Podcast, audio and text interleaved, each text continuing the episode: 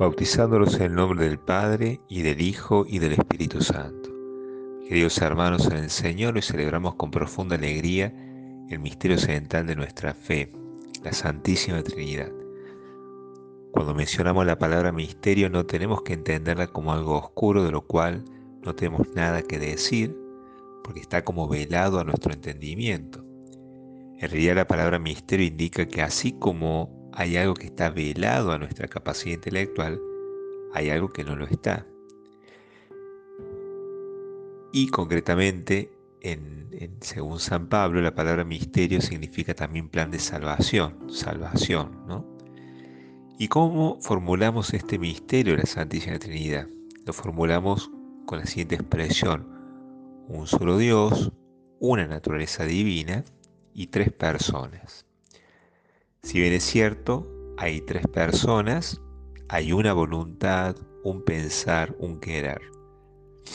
Esto es distinto a nuestra situación de naturaleza humana, porque nosotros compartimos la naturaleza humana, cada uno actúa separadamente con su propia inteligencia, con su propia voluntad, con su propio querer.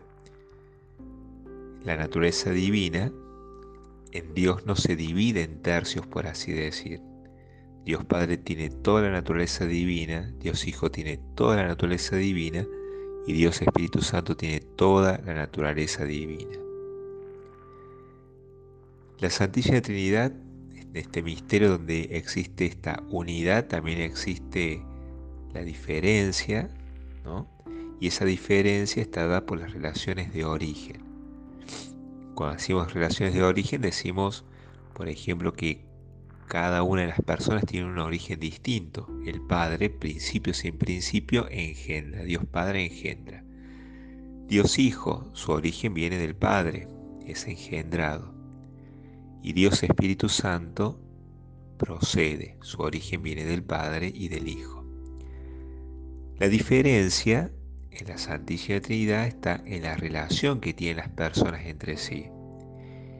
Dios es Padre, en cuanto engendra a su Hijo, y el Espíritu Santo es el amor que procede del Padre y del Hijo, y que es distinto al Padre y al Hijo. La existencia de Dios es un dato que lo podemos tener por nuestra capacidad racional. Pero ¿qué es Dios? Es decir, su esencia, su naturaleza, es un dato que viene por la fe. Y en el Nuevo Testamento tenemos abundantes pruebas de que el Padre, el Hijo y el Espíritu Santo son Dios. Esto es revelación. Dios se ha revelado. Y, el, y la revelación, el darse a conocer, es un acto de amor y de misericordia. Porque nosotros nunca hubiéramos llegado con nuestra capacidad a entender qué es Dios, a saber que es Padre, Hijo y Espíritu Santo, pero Él se reveló y eso tenemos que, si verdaderamente tuviésemos fe profunda en esto, es para nosotros una, una fuente de alegría, el saber, el saber qué es Dios, ¿no? Y se revela, ¿no? Como una comunión de personas. No es un Dios solitario, sino relación de personas. San Gregorio Nacianceno, que era un enamorado de la Trinidad, decía, no puedo pensar en la unidad en Dios sin dejar de contemplar su Trinidad. Y tampoco puedo pensar en su Trinidad sin que su unidad me posea. Ambas, eh, ambas realidades en Dios están juntas, están, eh, las tenemos, están puestas allí para su contemplación. Esta alegría de un Dios que se revela nos la transmite Moisés en la primera lectura. Allí encontramos un Dios redentor y que saca al pueblo de la esclavitud. Entonces Moisés le dice al pueblo, reconoce y medita en tu corazón que el Señor es Dios allá arriba en el cielo, acá abajo en la tierra y no hay otro Dios. Es decir, que Moisés le exhorta al pueblo a que medite y reconozca la grandeza de Dios bueno, nosotros también, haciendo nuestras esta exhortación que Moisés hace al pueblo, también tenemos que hacer nuestra. Nosotros somos el pueblo elegido por Dios. Y ya que Dios se ha revelado, se ha dado a conocer, nosotros tenemos que también reconocer y meditar en este misterio. El Dios Hijo encarnado nos entregó a Dios Espíritu Santo. ¿no? Él decía que era conveniente que Él se fuera. ¿no? Ese Dios Hijo que nos entrega a Dios Espíritu Santo. Y ese Dios Espíritu Santo en nuestro interior nos mueve a llamar Abba, a Dios para decir papá, papito, a Dios Padre. ¿no? Entonces ahí tenemos la acción, la Trinidad actuando en nosotros. ¿no? Hijo, el Hijo que se encarna, nos da su espíritu y el espíritu que es de nuestro interior nos llama, nos, nos mueve a llamar a Dios Padre, ¿no? que es el título más lindo que podemos aplicarle a Dios como Padre, ¿no? El, el Padre que está atento siempre a la necesidad del Hijo. No hay tanta, tan, tanto que, ¿no? Así como un Padre sabe dar cosas buenas a sus hijos, Dios, que es nuestro Padre que está en el cielo, nos da cosas buenas a los que se las pedimos y especialmente el Espíritu Santo. ¿no? Entonces vemos esa, esa confianza que tenemos que, Dios nos, nos, permite, ¿no es cierto?, que tengamos en Él, ¿no?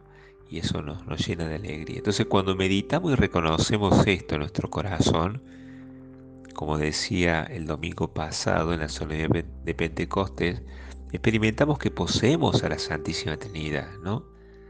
Poseemos a la Santísima Trinidad o que ella nos posee a nosotros. Y ese es el fundamento de nuestra alegría, la alegría cristiana. Ahora, les propongo que sigamos meditando y reconociendo el misterio trinitario y nos topamos con otra realidad. Nosotros somos imagen y semejanza de Dios y un Dios que es uno y trino. El Concilio Vaticano II, cuando decía que el hombre encuentra su plenitud en la entrega de sí mismo a los demás, lo decía esto porque al ser nosotros reflejo de la Santísima Trinidad y al ver en la Santísima Trinidad esta dinámica de amor, el Padre que da su ser al Hijo, el Hijo que lo recibe del Padre, esto es lo que nosotros también debemos reproducir en nuestra vida. Si somos imagen y semejanza de Dios, entonces tenemos que, para planificarnos, tenemos que entregar, entregarnos y recibir. Aprender a entregarnos, pero también aprender a recibir los dones del otro. El Hijo, el Dios, Hijo, recibe el don de Dios Padre, Y eso es, digamos, el saber recibir, ¿no? Eh, si, el, hijo no recibe el don, no sería hijo, ¿no? Entonces, bueno, también ver la Trinidad nos enseña a entregar, pero también a recibir, a recibir los dones de los demás. Así como la relacionalidad hace a la esencia de Dios, también lo hace a nuestra naturaleza humana. Somos seres en relación. Y esto el Papa Francisco lo va a decir en esa eh, hermosa, ese hermoso documento Fratelli Tutti, ¿no? que dice, la vida subsiste donde hay vínculo, comunión, fraternidad. Donde hay vínculo, comunión, fraternidad. Ve acá ya tenemos ¿no? como una imagen de la, de la Trinidad. Y sigue diciendo, y es una vida más fuerte que la muerte cuando se construye sobre relaciones verdaderas y lazos de fidelidad. Por el contrario, no hay vida cuando pretendemos pertenecer solo a nosotros mismos y vivir como islas. En esta actitud prevalece la muerte. Acá tenemos una hermosa referencia que el Papa Francisco nos hace de cómo la Santísima Trinidad ¿no es cierto? actúa, ¿no es cierto? De, nosotros deberíamos contemplar y reconocer este misterio de amor profundo del entregar y el dar que que viven las personas al interior de la Trinidad para reproducirlo en nuestra vida. En la creación hay huellas de la Santísima Trinidad, ¿no? y como decía Santo Tomás, no llegaremos a descubrir nunca con profundidad la esencia de las cosas, como tampoco podemos llegar a descubrir nunca con profundidad la esencia de Dios. Podemos saber algunas cosas de Dios, pero no todo. ¿no? En la creación pasa lo mismo. ¿Por qué? Porque la creación hay huellas de Dios. Por eso también hay una huella en lo que hace a nuestra plenitud, y queda marcada en la naturaleza humana. Violentamos nuestra humanidad, por así decir, cuando no construimos puentes en lugar de ello gastamos el tiempo haciendo muro con nuestras murmuraciones, prejuicios, maledicencias, calumnia y sobre todo por la falta de perdón con el prójimo. Nosotros podríamos decir en la Trinidad que hay amor, que hay diálogo, que hay comunicación, hay puentes, por así decirlo. ¿no? Bueno, es lo que nosotros también debemos llegar a, a construir nosotros. Entonces, cuando nosotros meditamos la Santísima Trinidad, vemos esa comunión perfecta de personas y que nosotros tenemos que reproducir también en nuestra vida, ¿no es cierto? Está con, nuestros seres queridos, con nuestro prójimo, con nuestros hermanos. Tenemos que construir, ¿no es cierto? Tenemos que generar esta comunión de personas también como hay, como lo es en la Santísima Trinidad. Entonces nos volvemos glorificadores de Dios, ¿no? Damos gloria a Dios Padre, gloria a Dios Hijo y gloria a Dios Espíritu Santo meditar esto y llevarlo a la práctica en nuestra vida nos hace glorificadores de Dios. ¿no? Y fíjense en qué distinto ser glorificador de Dios a ser un murmurador, un calumniador, este, al tener prejuicios y al no perdonar al prójimo. ¿no? Eso no es cristiano, no, no, no lo vemos en la Santísima Trinidad.